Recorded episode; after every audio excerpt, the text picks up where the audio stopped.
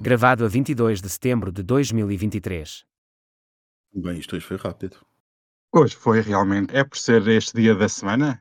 Quando é o fim de semana está tudo mais relaxado, as É coisas bastante mais demoram. rápido, só demoraste 20 minutos a ligar o equipamento. para variar. Tal como nas 176 vezes anteriores. Eu sou um info excluído, vocês têm que dar Mas o ponto. eh, nos dois garfos e não sei o quê, eh, também é assim. Da casa. Olha, Daniel, já que ele está a puxar, comi uma chanfana hoje ao almoço. Não quero Hum. Meu Deus. gosto. Não, eu, eu gosto. queria saber é se nos dois garfos e não sei o quê, também é assim que a coisa corre. E um microfone. E um Não, por microfone. acaso nunca tivemos problemas destes. Ah, então é pessoal, é comigo. tá Pois é, estou a ver. Percebi. É com a doutora, está aqui assim a Estás a ver, Daniel? A pergunta dele trazia água no bico. Aliás, É qualquer uma pergunta agenda. de qualquer advogado traz sempre água no bico. Uma pessoa tem sempre que ter cuidado com ele. Sempre, sempre cuidado e tem sempre uma agenda escondida, portanto, cuidadinho. Mas pronto, vamos passar a esta parte de conversa fiada e vamos ao nosso genérico.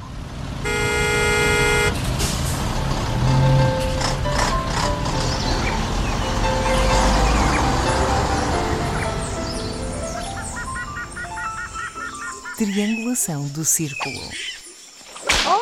Bem-vindos ao episódio da Triangulação do Círculo. Nós estamos no centésimo, septuagésimo sétimo episódio. Bem, meu Deus, até me custa dizer este número. Eu sou o Daniel Rocha, serei o vosso concierge deste episódio e estou a caminho da bela cidade de Aveiro. O Max perguntou na semana passada para onde é que eu ia. Aqui está Aveiro. Ai, muito me contas. Então está Uhum. explicada essa qualidade de som. Pronto. Olha, Estou no comboio, portanto. faz uma boa viagem, faz uma boa viagem e cá te espero de braços abertos. Bem, eu posso já dizer que o Alfa Pendular vai atrasado, portanto, nada de novo. Eu sou o Miguel Agramonte e estou precisamente em Aveiro, a cidade onde o Daniel se dirige. Hum, vai ser um- uma festança. Não há festa Uhum, nem festança se não parecer a Constança. Uhum. Eu sou o Max Pensador e estou em Londres, a caminho de São Uau! Francisco. Ah, London Town. Adoro! Mas já está aí há muito tempo ou é só mesmo de passagem? Não, há pouco, cheguei há pouco, é de passagem, a caminho de, do Folsom, que é este fim de semana. Depois, quando não tiverem crianças a ouvir, eu explico o que é. E só foste por causa do rei, porque o rei não está e tal, e coisa. Ah, Não, foi mesmo porque era 400 euros mais barato do que na TAP. Nós desta semana temos um correio dos ouvintes. De vez em quando recebemos uns e-mails, umas mensagens, uns haters. Nós temos de tudo. E temos um correio dos ouvintes que penso que é o Miguel que vai falar sobre ele, certo? Não necessariamente, quer dizer, serei eu, porque esse correio foi-me dirigido a mim. Hum. E foi mais do que um, aparentemente, mas não necessariamente. Exatamente. Era, um ouvinte que me perguntava e depois foi reforçado por outros o que é que eu queria dizer, mais especificamente com o facto, no último episódio, de considerar a maioria absoluta uma oportunidade perdida, um governo com tantos recursos económicos e que não consegue encaminhar o país no caminho das reformas e da melhoria, sobre vários aspectos. Basicamente, a pergunta é porquê? Porquê é que esta classe política não consegue cumprir o seu desígnio? Se é por ideologia política, se é por corrupção, se é por preguiça? O próprio ouvinte diz que pergunta é ampla. Primeiro, a maioria absoluta. Eh, Bom, a maioria absoluta acho que é um espaço suficientemente bom e confortável, no seio do qual se poderão fazer reformas, ou se deveria aproveitar para fazer reformas. Essa era a tese que eu apresentei no episódio anterior. Normalmente as reformas acontecem ou são feitas espartilhadas entre quatro anos de eleições. Portanto, temos uma legislatura de quatro anos e, portanto, temos ali aquele espartilho. Neste caso, e é esse o ponto que o ouvinte toca, até havia uma grande vantagem, porque o governo tinha uma equipa que já vinha de trás. Portanto, não é um governo que ganhou uma maioria absoluta, não dando à espera, ou por ter mudado de partido, ou de cor política, ideologia, etc. Não. Já conhecia os dossiês, por exemplo. Já sabiam quais tinham sido os desafios. Já tinha soluções implementadas. E note-se que eu nunca defendi, pelo contrário, que o governo continuasse tal e qual. Aliás, acho que esse é um dos grandes desperdícios. Podia-se ter feito uma reforma governamental. Muitos ministros podiam ter saído e substituídos por outros. Mas os ministérios continuavam, os dossiês e o domínio sobre os mesmos continuava. Portanto, é ainda mais um motivo para esta maioria absoluta e as suas reformas que nela deveriam acontecer, acontecerem com uma maior solidez e mais cedo, porque já vinha, como disse, um historial de trás. Depois, também referi os fundos comunitários que são gigantescos. Portanto, além de todo este envolvente, ainda há dinheiro para fazer estas reformas. Estas e, e muitas outras que aliás, se repararmos nesta situação, é algo semelhante àquilo que é entendido como o maior governo reformista. E eu sou insuspeito a falar nisso porque não morro de amor pelo professor Cavaco. Mas o que é certo é que foi o que aconteceu. Quando dizem que ele teve aqueles fundos comunitários todos, quando teve a sua primeira maioria absoluta, na sequência de um governo minoritário, foi exatamente isto. Já vinha de trás, já conhecia os dossiês, recebeu uma série de dinheiro e fez uma série de reformas. Algumas boas, outras más. A questão é porque é que isto não é feito? Eu não vou entrar nas soluções populistas na corrupção. Eu nem considero que haja grande corrupção, sinceramente. Essa tese das chegas desta vida.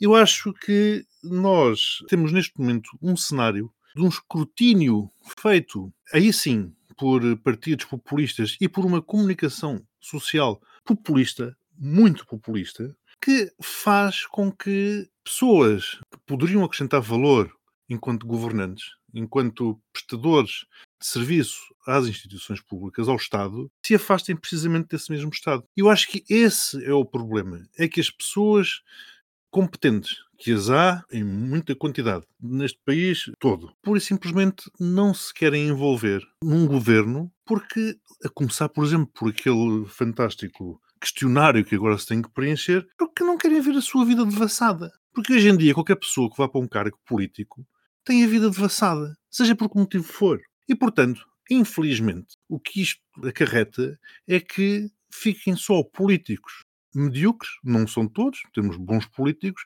mas normalmente também nos ouvimos queixar de que, meu Deus, isto antes é que tínhamos grandes estadistas, grandes políticos, onde é que está toda essa gente? Pois, toda essa gente está com medo de ir para o governo, de assumir responsabilidades políticas. E, portanto, isto é como tudo. Ficam aqueles que, olha, eu vou dizer quase que não sabem fazer mais nada, e são esses precisamente que depois não têm o rasgo, como se queixava na semana passada, de fazer as reformas. É esta a minha visão, foi isso que eu quis dizer. Max, queres acrescentar aqui alguma coisa ao nosso correio dos ouvintes? Absolutamente nada. Magistral, como sempre, o meu amigo Miguel. Ai, muito obrigado, meu querido. Sem dúvida. É, Também não vou acrescentar nada porque o Miguel disse tudo e falou por todos nós. Nós vamos aqui agora passar para os nossos temas principais deste episódio. Não, não vamos falar da visita do Presidente Marcelo ao Canadá, mas sim das relações entre o Canadá e a Índia. E, e, este é um tema que tem estado bastante ausente da comunicação social portuguesa, mas que nós consideramos grave o suficiente para debater aqui neste episódio. Então, para dar aqui um pequeno, de, um pequeno contexto, as relações entre estes dois países têm-se deteriorado nos últimos dias e nas últimas duas semanas. E no cerne da questão está a morte de um ativista Sikh em território canadiano. Esta vítima foi atingida a tiro por agressores desconhecidos no estacionamento de um templo Sikh e a Índia acusava esta pessoa de terrorismo. O primeiro-ministro canadiano revelou recentemente que os serviços de informação canadianos implicavam a Índia no assassinato deste ativista ou deste terrorista, depende do, do, ponto de vista. Esta acusação não foi nada bem recebida pelo governo indiano e tendo inclusive a Índia acusado o Canadá de insinuações infundadas e graves. As alegações de envolvimento do governo indiano em qualquer ato de violência, dizia o governo, são completamente absurdas. Isto foi afirmado num comunicado público emitido pelo governo indiano. Como consequência desta troca de alegações, o Canadá decidiu expulsar diplomatas indianos do seu país, uma vez que se comprova, ou que pelo menos o Canadá diz ter provas, da envolvência da Índia e dos serviços secretos indianos no assassinato desta pessoa. E o Canadá considera que isto foi uma grande violação da sua soberania e das regras mais básicas de soberania e de relação entre os dois países. Eu penso que nós estamos num momento de uma crise diplomática. Nunca antes se viveu uma crise entre estes dois países. O primeiro-ministro canadiano veio pedir à Índia que reveja esta posição, que leve a sério estas acusações e que pretende, o Justin Trudeau pretende que a Índia tente descalar esta situação e que não empolgue mais ainda a situação. Mas o governo indiano, ainda há poucos dias, suspendeu a emissão de vistos, congelou as conversações eh, sobre um acordo comercial com o Canadá e emitiu alertas aos seus cidadãos para não viajarem para o Canadá. E esta relação cada vez está mais tensa e tivemos até um episódio peculiar durante a visita do primeiro-ministro canadiano, quando decorreu o G20 há poucos dias na Índia, em que o seu avião sofreu uma avaria técnica que tornou impossível o regresso ao Canadá. Muitas más línguas falam que foi uma sabotagem pelos serviços secretos indianos como retaliação das posições que o primeiro-ministro canadiano tomou durante o G20, onde acusou diretamente o primeiro-ministro indiano de ter sido mandante deste crime em solo canadiano. Eu quero só dar aqui um pequeníssimo contexto. A religião Sikh foi fundada no século XV na região do Punjab, é uma região entre a Índia e o Paquistão, representa apenas 1,7%, ou seja, mais ou menos 21 milhões de pessoas na Índia, é uma religião minoritária onde mais de 80% são hindus. E esta relação tensa entre os hindus e os sikhs não é de agora. Já durante a década de 70 e 80 houve ativismo separatista em várias zonas da Índia até uma facção separatista desta religião é acusada por ter estado por trás do assassinato da primeira-ministra Indira Gandhi em 1984. Portanto, esta relação já não é de agora, é tensa e realmente o Canadá é um dos países onde mais cidadãos sikhs habitam, isto é, representa cerca de 2% da população canadiana e, a par com os Estados Unidos, é um dos países com mais população desta religião. E não me querendo alongar e passando aqui a palavra aos meus companheiros de podcast, tenho aqui duas perguntas. Primeiro, como é que vocês veem a reação do primeiro-ministro canadiano, foi até bastante agressiva, e como é que vocês veem, e especialmente, a reação dos Estados Unidos em não condenar este crime em solo canadiano? Como é que vocês veem esta relação diplomática cada vez mais tensa entre estes dois países? Eu não dou muita importância a este episódio. Primeiro plano, porque acho que os indianos consideraram que tinham que fazer o que tinham que fazer, os canadianos consideraram que tinham que reagir como tinham que reagir. Agora, se alguém tiver dúvidas que foi de facto o Estado indiano a levar a cabo este assassinato, basta olhar para a reação de Nova Delhi. Porque Nova Delhi eh, rapidamente se apressou a dizer que isto era tudo mentira e que era o que faltava uma democracia como a indiana, a maior democracia do mundo, ser acusada de semelhante barbárie. Nós não vamos entrar agora por discussões que ainda o nosso auditório acusaria provavelmente xenófobas sobre o que é a democracia indiana. Mas, uh, mas se calhar seria interessante. Eu posso mas se calhar falar já nas castas. Podemos falar já nas castas pois. e podemos já falar de como é que, por exemplo, a minoria islâmica é tratada. Porque sim, porque só falamos da China nos últimos anos, mas esquecemos que aquilo para ali vai não é só com a China. A Índia também tem muito que se lhe diga e muito tem a ver até com esta zona do Calistão. Mas pronto, adiante. Eu acho que a Índia, como democracia, com Modi ao seu leme, nós podemos uh, debater muito sobre o que é que é ainda democracia, mas uh, sendo ainda ainda uma democracia pode e deve aceitar muitas lições de muitas democracias que por aí andam, e uma delas é a canadiana. Porque isto, se é assim tão orgulhosamente democrática, então se calhar achar como alguns políticos do Parlamento indiano vieram dizer nas mais variadas televisões que não se perdeu nada e que afinal era uma pessoa que devia ter sido morta e ainda bem que apareceu morta, não é propriamente indício das melhores democracias. Nós estamos habituados a ouvir coisas dessas, por exemplo, da Duma russa. Depois, dizer-se que, ai tal, não fomos nós, mas ainda bem que assim foi, ninguém está a imaginar, já que é democracias que estamos a falar, ninguém está a imaginar, por exemplo, Sanchez, o primeiro-ministro espanhol, a dizer: Ah, não fomos nós que matamos Puigdemont em Bruxelas, mas ainda bem que apareceu morto, não é? Isto não rima com democracia. E nós estamos a entrar num mundo em que impera a lei do mais forte. E isto não vai correr bem, porque o caminho que nós estamos a levar é um caminho de progressiva supressão, tanto em termos macrogeopolíticos como em termos microgeopolíticos do arranjo internacional de normas que fomos construindo mal, muito mal, mas fomos, das últimas décadas. E não é normal, e tem que ser dito, com a mesma facilidade com que se diz relativamente à Rússia e os seus assassinatos nas ruas inglesas. Não é normal um país mandar matar extradão noutro país. Se a Índia é tão democrática quanto gosta de se fazer passar, então há procedimentos internacionais de extradição, há acordos de extradição, há julgamentos que podem ser feitos no estrangeiro, há negociações diplomáticas tendo em vista a entrega de procurados em jurisdições diferentes. É assim que países civilizados se portam. Se não se portam assim, não são civilizados e não deveriam fazer parte do concerto das nações civilizadas. Eu tinha aqui três pontos, o Max tocou em todos eles. O quarto, se calhar começaria por esse, foi aquilo que o Daniel lançou como desafio, que era responder o que, é que os Estados Unidos acham desta situação, ou pelo menos comentar a posição dos Estados Unidos. Eu acho que os Estados Unidos estão numa situação complicada, mesmo diplomaticamente falando, ou se calhar acima de tudo diplomaticamente falando, porque estamos a falar do seu vizinho do Norte, um parceiro fortíssimo a todos os níveis, e depois estamos a falar da Índia, com quem eles querem manter boas relações, e acima de tudo com quem não querem abrir uma outra frente, porque se formos ver, daqui a bocado os Estados Unidos têm frentes de batalha, quando mais não sejam batalhas diplomáticas, espalhadas por todos os continentes e em todos os países, com uma intensidade bastante forte. Se calhar por isso é que os Estados Unidos estão a tentar passar entre os pingos da chuva e ver se isto passa despercebido. O primeiro ponto era exatamente aquilo que o Max referir por último, que é o Canadá fez aquilo que o Reino Unido não fez. Apontou o dedo a quem considera ser o culpado por um assassinato em seu território.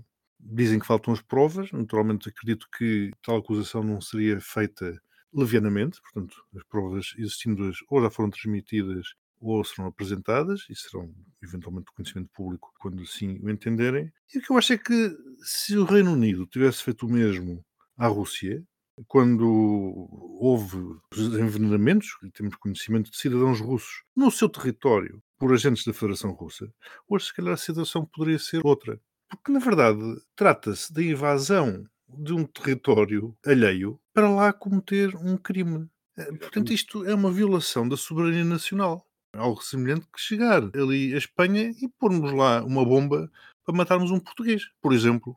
O Estado fazer isso.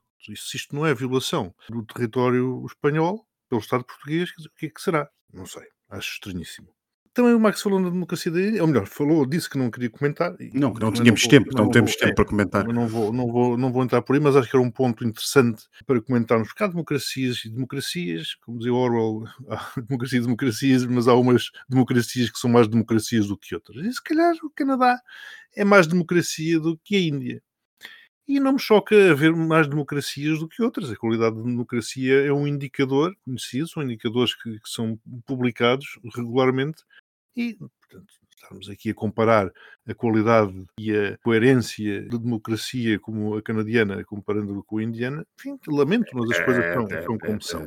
É, é do domínio do ridículo, quase. Portanto, as coisas são, são como são. E finalmente estamos a ver o mundo, olha, como dizia António Gedeão, estamos a ver o mundo a pular e a avançar.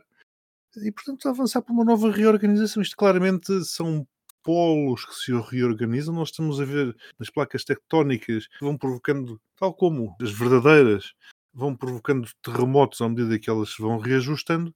Estas diplomáticas acontece exatamente a mesma coisa. Portanto, as placas tectónicas dos interesses geopolíticos estão em movimento e com isso provocam fricções e com isso vamos tendo os terremotos. E a mim o que me entristece é que estamos aqui a construir um mundo de muros. Aliás, vemos agora a Polónia também a querer construir muros e toda esta relação com a Ucrânia e um mundo com cada vez menos pontes. Portanto, estamos a trocar as pontes pelos muros. Estamos a dinamitar as pontes enquanto com as pedras das pontes construímos muros. Eu estou muito poético. Estás, estás. Eu queria só, ah, acrescentar, eu, só, eu queria só acrescentar duas coisas. A primeira, uma informação que é sempre bom saber quando, para, para fazer o contexto, que é que a Real Polícia Montada Canadiana avisou três vezes este ativista que corria risco de vida e sugeriu, em duas dessas vezes, diz a imprensa canadiana hoje, que podiam ser atores governamentais, traduzindo diretamente do inglês, que não é necessariamente atores, né? portanto, eh, pessoas ao serviço do Estado indiano que poderiam levar a cabo essas tentativas. Três vezes esta pessoa foi avisada.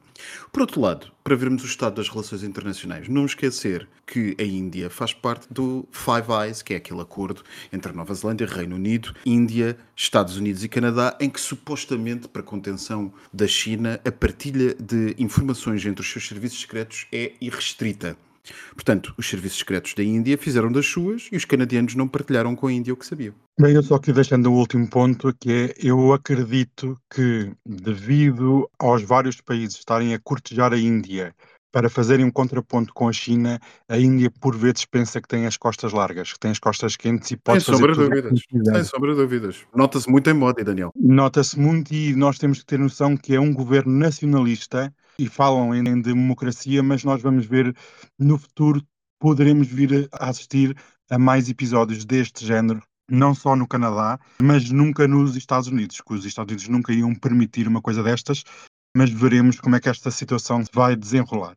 E como problemas não há só um, nós vamos passar para outro problema e vamos aqui fazer o ponto de situação no conflito da Ucrânia, onde esta semana foi rica em acontecimentos e em relações que passaram a estar eh, mais eh, friccionadas, mais tensas e a caminho de um lugar perigoso. Em primeiro lugar, tivemos o iniciar de uma possível crise entre a a Ucrânia e a Polónia no que toca aos cereais, onde o governo polaco, que em breve vai para eleições, tomou uma posição mais agressiva no que toca à importação de cereais vindas da Ucrânia, de forma a proteger os seus agricultores. Como o presidente ucraniano não gostou, no seu discurso na ONU, esta semana houve uma reunião magna nas Nações Unidas, Zelensky mandou um recado para países como a Polónia e a Eslováquia, mas sem nunca os nomear diretamente, também tendo uma atitude mais agressiva e negativa sobre a posição de certos aliados perante esta questão dos cereais e perante a causa ucraniana. Logo a seguir, a Polónia também não gostou deste recado e afirmou que o seu país vai deixar de fornecer armas à Ucrânia para se concentrar na sua própria defesa e poucas horas depois, Varsóvia convocou o embaixador de Kiev. E é de relembrar que a Polónia tem sido um dos países que mais tem apoiado a Ucrânia após a invasão russa de fevereiro de 2022 e é um dos principais fornecedores de armas a Kiev. O país também acolhe cerca de um milhão de refugiados ucranianos que beneficiam de vários apoios de ajuda estatal. E é de relembrar também que é através do território polaco que a maioria das armas fornecidas pelos aliados são transportadas, principalmente pelos Estados Unidos. Eu acredito que pode haver aqui algum tipo de brecha na unidade dos aliados. A contraofensiva ucraniana lá vai marcando passo, avançando a passo de caracol. Agora que estamos nos aproximar cada vez mais dos meses de inverno, onde é quase impossível avançar forças militares sobre o gelo do leste europeu. E para piorar esta situação que se vive entre a Polónia e a Ucrânia, tivemos uma escalada do conflito entre a Arménia e o Azerbaijão que está intimamente ligada ao conflito na Ucrânia. Isto é o meu ponto de vista, depois também quero saber a vossa opinião. A Arménia é apoiada pelos russos, o Azerbaijão é apoiado pelo Ocidente e pela Turquia. E esta região, para além de ser uma manta de retalhos étnicos e religiosos, também é um ponto importantíssimo na passagem de energia que abastece o continente europeu. E vou dar só aqui uns pequeníssimos factos históricos. Foi nesta região que Kalus Gulbenkian fez a sua fortuna. Foi nesta região que nós assistimos ao genocídio arménio pelas mãos dos turcos. Também este assunto causa problemas diplomáticos onde certos países não reconhecem este genocídio para não criar tensão com o governo de Ankara e já na Segunda Guerra Mundial a Alemanha nazi pretendia tomar Baku, a atual capital do Azerbaijão, para obter petróleo tão essencial para o esforço de guerra contra a União Soviética e contra os aliados. E realmente esta semana, a nível diplomático internacional, foi riquíssima. E, meus amigos, como é que vocês veem esta semana tensa no palco internacional? Como é que vocês veem estes desenvolvimentos no conflito ucraniano e a tensão crescente na região do Cáucaso? Em relação à questão do bloqueio à importação dos cereais, tu disseste, a certa altura na tua introdução, que a Polónia lá se foi queixando sem fazer referência aos países que ela achava que estavam a ser injustos para com. Foi algo do género que tu disseste. Eu discordo, porque o que a Ucrânia fez foi mesmo uma queixa na Organização Mundial do Comércio contra três países muito concretos: a Eslováquia, a Hungria e a Polónia. E, portanto, mais claro do que isso, dificilmente seria. Antes de mais, temos que ver aqui três situações, uma por país. A Polónia tem eleições à porta, estamos a falar de um governo que é um governo de extrema-direita, populista, uma vez mais, isto não cai bem acima de tudo, eles têm que apelar aos votos, nomeadamente dos agricultores, e, portanto, têm que ter um voto expiatório que justifique determinado tipo de ações mais musculadas para mostrar quem é que manda, acima de tudo, quem é que manda no seu próprio território. E com isso, Zelensky deu aqui uma bébia do governo populista polaco mostrar, como eles gostam de mostrar, quem manda na Polónia são eles. Acho que é mais por aí, julgo que a situação após as eleições poder-se-á resolver, porque a diferença, pelo menos aquilo que as sondagens indicam, entre o partido da oposição, do Donald Tusk, e do atual Primeiro-Ministro é relativamente pouca e, portanto, alguma coisa tinha que ser feita. Os outros dois países, a Hungria, já falamos muitas vezes deles, portanto, também é um país populista, e a Eslováquia tem alguns gostos pró-Rússia. Portanto, há aqui, uma vez mais, jogadas e há aqui interesses que podem odiar a Rússia, mas depois o populismo acaba por os unir. Acho que houve também aqui alguma falta de jeito diplomático do lado da Ucrânia e a Ucrânia também não se pode esquecer daquilo que já falámos num ou outro episódio anterior, que é o cansaço que muitos dos eleitores do mundo ocidental começam a ter em relação a esta situação e, portanto, a queda no apoio que esses mesmos eleitores vão dando ou começam a demonstrar à guerra na Ucrânia. E isto começa a levantar questões internas de vários países do mundo ocidental para justificar precisamente esse apoio. Aliás, vê-se qual tem sido a campanha nos Estados Unidos e as barreiras que no Congresso dos Estados Unidos têm vindo a ser levantadas nestes últimos dias a esse mesmo apoio, porque os norte-americanos, que há uns tempos 55% já eram contra esta ajuda, como é que eles poderão resolver isto? Quanto às outras situações que apontaste, Daniel, volto à questão do realinhamento das placas tectónicas geopolíticas que continua e, portanto, tem a ver com isso. Vão haver vários tremores de terra em vários pontos do, do planeta, enquanto isto não estabiliza e para estabilizar vai demorar mais algum tempo. Eu acho que esta semana foi absolutamente excepcional e não foi uma semana excepcional por causa deste assunto da Ucrânia e da Polónia e da Eslováquia e da Hungria, a que francamente eu não dou muita importância. Acho que os ucranianos, de facto, como diz o Miguel e muito bem, têm que tornar-se inteligentes na, gestão da sua mensagem, ainda que peça-se tudo e toda a gente espera inteligência, ponderação e racionalidade e bom senso a quem está a lutar uma guerra existencial. É um facto. Não é propriamente uma situação fácil de se ter bom senso, racionalidade e inteligência, mas enfim. Mas eh, eu coloco isto tudo no contexto do cenário eleitoral que vai, vamos ter na Polónia, que enfim não deverá trazer grandes mudanças, mas põe uma tónica naquele que ninguém fala. Há um senhor que acompanha a política de leste desde os anos 2000, ou que no, nos anos, no início dos anos 2000 acompanhou, e se lembra dos primeiros avanços do grande racismo, da grande xenofobia que se viu nascer naqueles países, justamente na Eslováquia, na Polónia, e até na República Checa e na Hungria, e na Bulgária, com um partido chamado Jobbik, já tinha as suas próprias forças paramilitares. Não, desculpem, o Jobbik era na Hungria, o Ataca na, na Bulgária. Lembra-se de um senhor chamado Robert Fico. O senhor Robert Fico é um senhor que anda, tira e põe, entra e sai como primeiro-ministro da Eslováquia há bastantes anos. Ora está como primeiro-ministro, ora está na oposição e parece que agora, 30 de setembro, ele vai voltar. A Eslováquia, esse país colaboracionista com o regime nazi, nós é bom lembrarmos desses passados históricos, voluntariamente colaboracionista com o regime nazi, é também o país que, volta a não vir, a gosta de soluções extremistas. O senhor Fico é um senhor fortemente apoiado por Moscovo, fortemente crítico da revolução de Maidan, fortemente crítico da entrega de armas à Ucrânia, fortemente crítico também de Bruxelas, e que já disse várias vezes que, quando regressar ao governo da Eslováquia, Bratislava passará a ser uma nação pacifista e não contribuirá para guerras que não suas. Portanto, estamos conversados sobre o que se está a passar no leste europeu e as tensões que estão a, a acontecer. Portanto, eu considero tudo isto com os cereais naquela zona como uma grande encenação, um grande teatro teatralizar da questão política, porque os partidos que estão neste momento no governo, tanto em Bratislava como em Varsóvia, e que enfrentam eleições os eslovacos já no final deste mês, daqui a uma semana, os outros no final de outubro, enfrentam situações críticas em que, no caso, a extrema-direita que está no poder tem medo de ser comida por uma direita ainda mais extrema, sim, é possível, e os sociais-democratas moderados que estão no governo em coligação em Bratislava vão ser claramente comidos pela extrema-direita e a extrema-direita pró-russa, portanto, não alinhada propriamente com a extrema-direita polaca, vai voltar, tudo indica, ao governo eslovaco. Portanto, há ali uma frente anti-Ucrânia que se vai unir, juntando Bratislava a Budapeste. Dito isto, para mim o assunto relevante da semana é realmente o conflito na Nagorno-Karabakh, que, para todos os devidos efeitos, parece ter acabado. E parece ter acabado definitivamente. E, portanto, isto é um momento único na história em que testemunhamos o final de uma questão que estava aberto há décadas.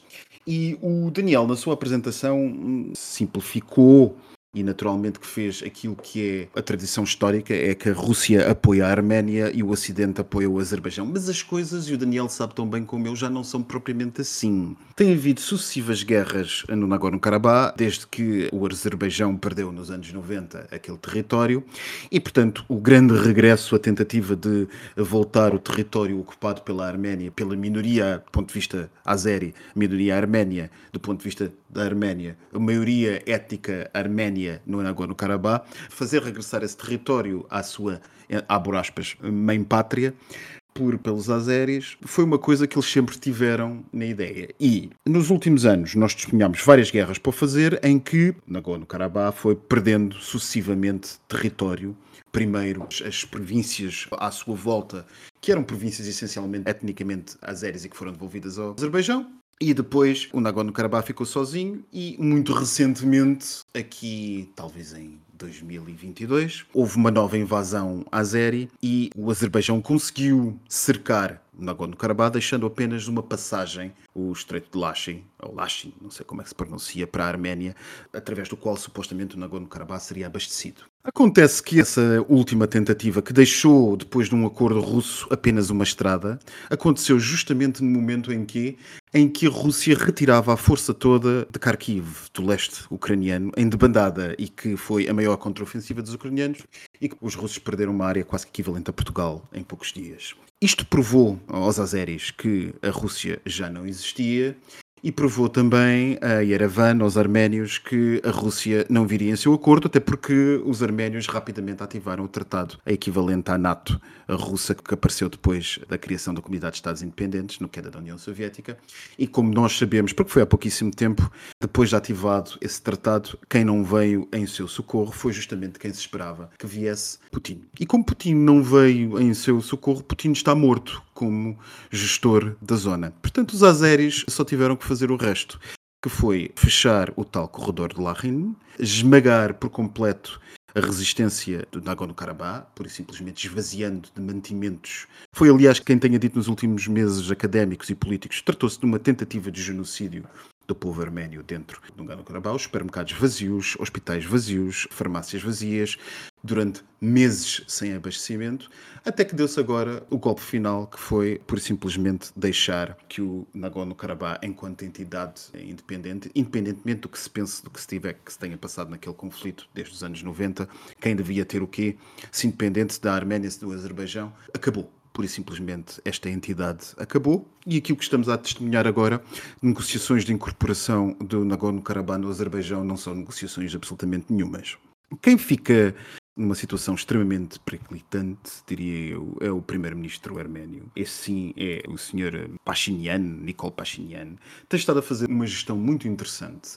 Ou melhor dizendo, mais do que fazer uma gestão muito interessante, ele está a fazer a história passar a passo bem acelerado, em fast forward, passar de um país que dependia do guarda-chuva protetor da Rússia para um país que procura fazer em poucas semanas e ser membro do guarda-chuva protetor dos Estados Unidos. Como nós sabemos, ainda há poucos dias ratificaram o Tratado de Roma e passaram a ser parte do Tribunal Internacional.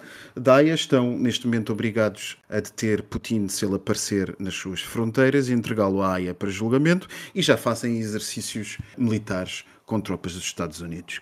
O que é absolutamente incrível para um país que até há poucos meses atrás dependia dos russos para assegurar a sua independência e a sua manutenção da sua soberania face ao Azerbaijão. Azerbaijão, que não nos esqueçamos, tem uma espécie de mini-mi, aquele senhor Iam Aliyev, que é uma espécie de cópia de série B de Erdogan, e que fez o que tinha a fazer neste momento e ganhou este ponto. Não se pode dizer que ele seja propriamente apoiado pelos ocidentais, ele é apoiado por Ankara. E depois tem aqui o apoio de Bruxelas, porque Bruxelas precisa dele, não porque Bruxelas queira propriamente o Azerbaijão face à Arménia.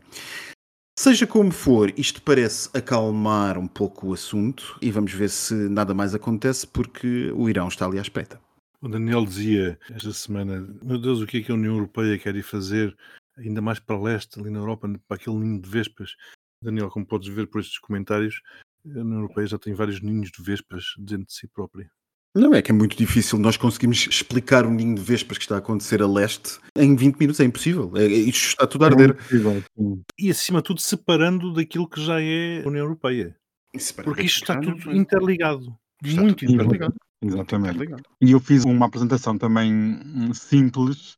Claro, acho não, que- isto não foi uma crítica, Daniel. É, foi, isto foi só uma clarificação. Porque a história neste, neste assunto está a acontecer por dia, não é? É uma questão que está a acontecer por dia. Quer dizer, há cinco meses nós não podíamos dizer que a Arménia fosse um país alinhado com os ocidentais. Não, E Era impossível. sabemos- era impossível dizê-lo. E hoje em dia é um país claramente alinhado pelos ocidentais. Aliás, eu diria que a nova Guerra Fria que está a aparecer naquela zona é uma diferente é, entre a Arménia, que se quer cada vez mais identificar com os ocidentais, e o Azerbaijão, apoiado por um sistema autocrático tipo Turquia, que range os dentes ao Irão, por sua vez aliado de Moscou.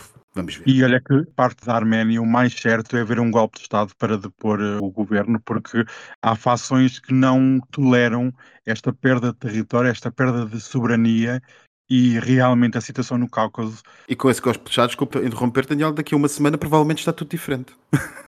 Exatamente, essa é a parte. E como é que a Presidente da Comissão Europeia pode vir dizer que nós temos que nos alargar para o Cáucaso, para uma É zona. Quer dizer, isto, É isto leva a outro podcast, porque aquilo, é aquele discurso da União, pouco mais de duas semanas, foi de um ridículo. Já é difícil os Balcãs serem admitidos no seio da União Europeia, quanto mais o Cáucaso, países como a Geórgia, a Arménia e o Azerbaijão. Quer dizer, país da Geórgia que tem regiões do seu país ocupadas por forças russas. Quer dizer, isto é obsceno, mas nós vamos, dizer, vamos aí que queria chegar precisamente. Mas nós um dia até podemos debater, porque nós já até vamos para eleições em 2024 para o Parlamento Europeu e podemos até debater esta nova União Europeia que se vai formar, esta posição que a Europa e a von der Leyen quer tomar. E outra coisa que eu achei estranho, só aqui um pequeno à parte, que foi a adesão dos países à União Europeia não depende da Presidente da Comissão, depende do Conselho. Quer dizer, são os países que o compõem é que decidem se há ou não mais adesões. E ela agora dizer que vamos ser 36 países, ou espera que seja. Quer dizer, com que poder é que ela tem para dizer isso? Quer dizer, aquilo caiu muito mal em várias capitais Europeia europeias. pode- a Comissão Europeia pode sempre propor o que entender, não é? E o Parlamento Ah, pode dar ou não obviamente. aval e o Conselho aprova ou não aprova. Depende do procedimento em causa, mas neste E ela caso. tinha que dizer alguma coisa. Isto foi uma fuga para a frente. isto é Claro, uma fuga- pois. isto é uma fuga para a frente, mas Claro. eh, é impossível, no contexto que nós temos político na União Europeia nos próximos anos, é impossível, olhando para aquilo que são os seus principais países. Quer dizer, a Alemanha tem o AFD em segundo lugar, não é? Com a AFD, dificilmente a União Europeia, quanto mais alargamento. O que é que virá a seguir a Macron em França? Isto é tudo muito estranho. O que é que vem a seguir a Sanchez? A União Europeia tem que se preocupar com o que está a acontecer cá dentro antes. E olha que Sanchez, eh, para a semana, vai ter eh, o seu verdadeiro teste para saber se é governo ou não é governo. Exatamente. O último tema deste episódio, temos o nosso queridíssimo tema LGBT, onde a Turquia confundiu as cores LGBT na sessão plenária da ONU. Erdogan. A, a Turquia é comandada por este sultão. Se calhar cada vez mais se confunde a Turquia com Erdogan. Pronto, vamos dar uma Exatamente, dúvida. Eles têm uma ligação umbilical se Erdogan é o Estado turco, se a Turquia é o Erdogan. Quer dizer, é uma confusão. começa um e acaba o outro, não é? Exatamente. E esta notícia é um bocadinho ridícula, porque o presidente turco confundiu as cores eh, LGBT, da bandeira LGBT, com as cores que estavam presentes na Assembleia Geral das Nações Unidas. E, meus amigos, podem elaborar um bocadinho mais o que é que vocês dizem sobre este tema. Eu não tenho muito a dizer. Eu, eu vi a Assembleia decorada aquelas cores e gostei. Sinceramente, nunca me passou pela cabeça. E olha que eu sou viciado na bandeira LGBT, como o Max bem sabe. e, e nunca me passou pela cabeça que aquilo poderia ser a bandeira LGBT, até porque não está conforme. Mas isso é para um, um profissional que sabe que a bandeira LGBT tem seis cores e a ordem das mesmas, etc. E o significado, etc, etc. Erdogan viu aquilo e ficou chocado. Mas isto não é a primeira vez que políticos eh, confundem umas coisas mais coloridas com a bandeira LGBT e como promoção do estilo de vida LGBT perante a população. Portanto, se calhar aqui o que ele entendeu foi que isto seria as próprias Nações Unidas promoverem a dita agenda LGBT para todo o mundo, ou seja, a impor que toda a gente se transforme em gay neste planeta. É simplesmente ridículo, mas também demonstra bem como esta gente quer que o mundo passe a ser a preto e branco e cinzento. Pronto. Seriam muito mais felizes com todos nós cinzentos, porque as cores efetivamente não fazem parte destas pessoas.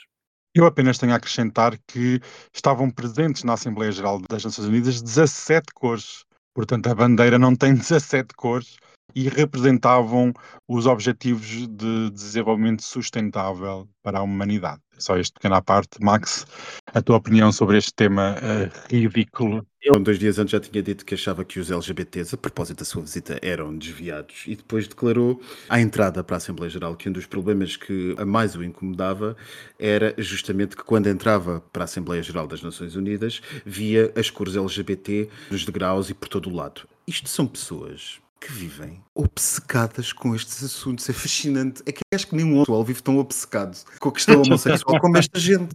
É fascinante. E não temos tempo. Mas lá está. É o tal novo mundo do que faz parte ali Liev, o seu Minimi e outros tantos por este mundo. E, sinceramente, oh, gente, cresçam para a vida. Preocupem-se com outras coisas. Vá lá. Cores na Assembleia Geral até fica bonito. Fica muito bonito. Cores em todo lado fica muito bonito. Daniel, duas notas muito rápidas.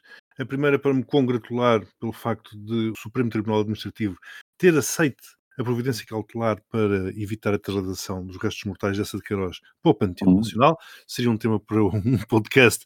Eu sou completamente uhum. contra. Eles que ponham lá uma placa, mas Portugal dos pequeninos já temos em Coimbra.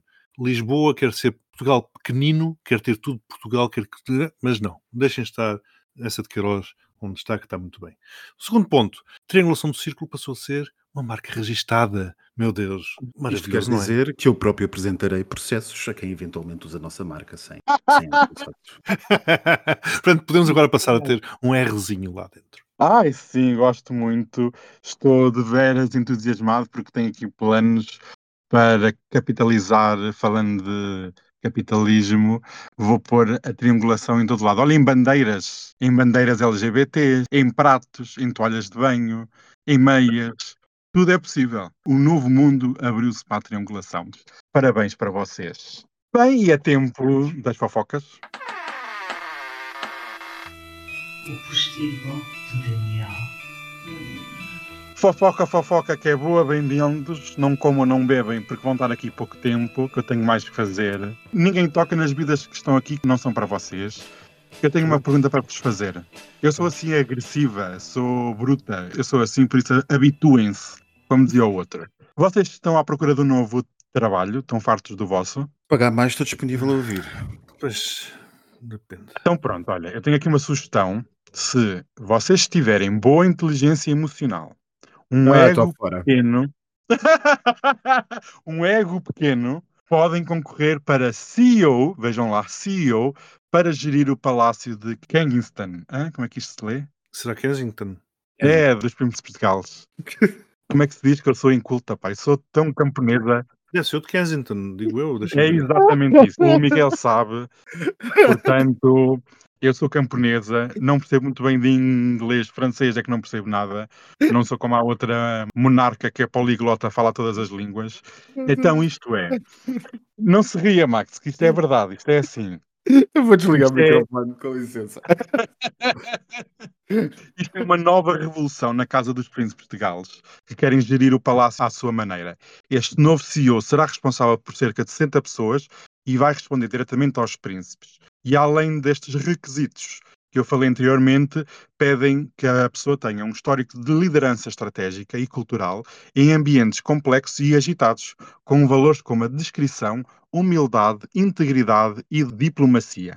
Este cargo não existia, foram os príncipes a criar, CEO, acho que é moderno, vão trabalhar 37 horas e meia durante a semana, não se sabe o salário, isso era interessante, porque o Max estava à procura, não é? Se pagasse bem, até podia ser íntimo dos príncipes de Gales, mas recomendo eh, que claro. enviem os vossos currículos, quem sabe, um não é garantido, portanto, um sim pode ser possível. Posto isto, não me querendo alongar muito, ainda temos mais um tema. Vocês sabem que o Haroldo e a esposa tiveram na Europa esta semana. Tiveram hum. em Berlim, tiveram em todo lado. Então, os duques de Sussex, agora falei bem, não. Uh, Não, pronto, lá está, eu sou camponesa, eu não gosto dessa, dessas, desses estrangeirismos. E então, a Duquesa viajou sem stylist, isto eu disse bem, sem cabeleireiro e sem maquiador. Um horror, onde é que já se viu uma Duquesa sem estes? Vou-te pagar uma assinatura do Duolingo. Ah, pá, se calhar é melhor, é. Sabes que eu sou muito terra a terra. Eu É, sou sabes. muito dos portuguesismos, estas coisas dos estrangeirismos, eu não gosto nada disso. É Bem. A Markle usou roupa da Zara do ano passado e vocês sabem que agora esta nova realeza querem dar um ar de que é igual ao povo, igual a todos nós, mas não passa de uma estratégia de marketing para virar o jogo a favor dos duques, né? Porque vocês sabem que as tensões entre o Palácio de Buckingham, e agora disse bem, e os duques está muito tensa, então eles querem virar a opinião pública contra a monarquia e a favor deles. Estranho foi eles terem estado na Europa e não foram visitar a família em Inglaterra. Achei que há aqui um azedume muito grande. O Harold fez anos há poucos dias e nas páginas oficiais da Casa Real nem uma única menção ao príncipe Harold. Portanto, hum, passa-se aqui qualquer coisa. Entretanto, também há poucos dias, vocês lembram-se da princesa Diana, não é? Várias peças da princesa foram leiloadas, entre elas uma camisola com ovelhas que a princesa usou e foi vendida por um milhão de euros, uma pechinchinha cheia de borboto, mas eh, foi muito bonito. E para a última notícia, aqui um caso muito grave. Vocês sabem que o Carlos III e a esposa, a rainha com ou sem sorte, depende do ponto de vista, estiveram em Paris para uma visita oficial. Foi oferecido um jantar de Estado com loiças magníficas e maravilhosas. Não vou partilhar menus porque já o fizemos no episódio anterior, mas em Paris, quando o Carlos chega, acontece sempre alguma coisa. Paris está on fire, não pela visita do rei. O rei tem o cognome de dedos de salsicha, mas devido à marca Balmain. Vocês conhecem? Sim. Sim. E então, o que é que aconteceu? Partes da nova coleção da marca francesa foram roubadas. Iam ser apresentadas na Semana de Moda de Paris, que acontece entre final de setembro e princípio de outubro, e o roubo aconteceu no fim de semana passado, onde um grupo de pessoas desviou um caminhão onde seguiam parte da coleção. Cerca de 50 peças que ainda não tinham sido apresentadas ao público desapareceram na penumbra de uma manhã de sábado. O roubo aconteceu quando a coleção estava a ser transportada de um aeroporto até à sede da empresa no centro de Paris. Não existindo tempo para produzir novas peças, a marca Balmain não vai estar presente na Semana de Moda de Paris e vai ter um prejuízo de vários milhões de euros por não estar presente. E realmente em Paris tudo acontece. É rei de salsicha em visitas de Estado, roubos de marcas de luxo, caixotes a serem incendiados. Paris parece o Líbano, está lá Ai. perto. Bem, meus queridos, olha, foi o postigo possível. Eu tinha muito mais notícias, mas vocês preferem falar de assuntos internacionais. E pronto, é o que temos. É verdade. É o que é. É o que é. Um beijinho, uma boa semana para todos. Beijinhos então. Ai, os meus belos ovos moles já estão quase. Miguel, beijinhos. quase. Os meus ovos moles também já estão quase. Um beijinho, querido Max e querido Miguel. Beijinhos. Beijinhos, beijinhos e beijinhos para os queridos ouvintes também. Também, eles também merecem. Hum, beijinho. Of course, we are fado, we are bacalhau, we are caldo verde, we are cozida à portuguesa, we are da vira, anda corridinho, anda fandango, we are all of this. We are Cristiano Ronaldo. Olá, Daniel. Olá, Miguel. Como está? Estou ótimo, bem comido, bem bebido, aconchegante. Está a gostar destas horas aqui pela cidade de Aveiro? Estou a adorar Hum. e estou aqui, vou aqui ficar uns dias porque é preciso recarregar energias. Que delícia. Hum. Adivinhe quem é que não está na cidade de Aveiro? Bem, eu estou aqui a contar. Eu estou, sou Daniel, o Miguel também está Uhum. e. Pois, falta a doutora. A doutora, lá está, que foi não sei para onde uma vez mais. Não sei para onde é que ela foi, só sei que tinha que ir pegar num avião, como sempre. Sim, mas nunca está. Nunca está, É doutora. a eterna ausente. Ai, meu Deus, doutora, sentimos tanta falta sua.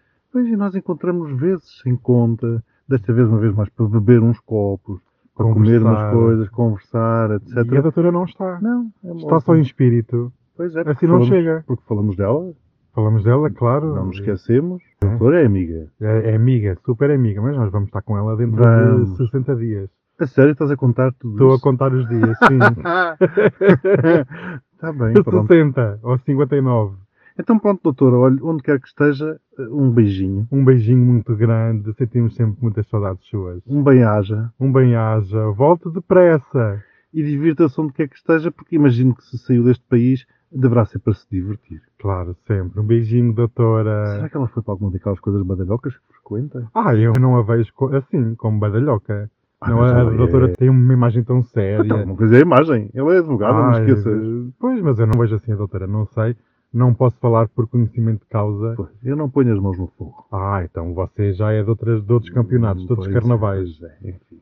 Olha, doutora, onde quer que esteja, está sempre no nosso pensamento. E divirta-se. Divirta-se, doutor. Um beijinho muito grande. Beijinho das suas companheiras de podcast. Hum,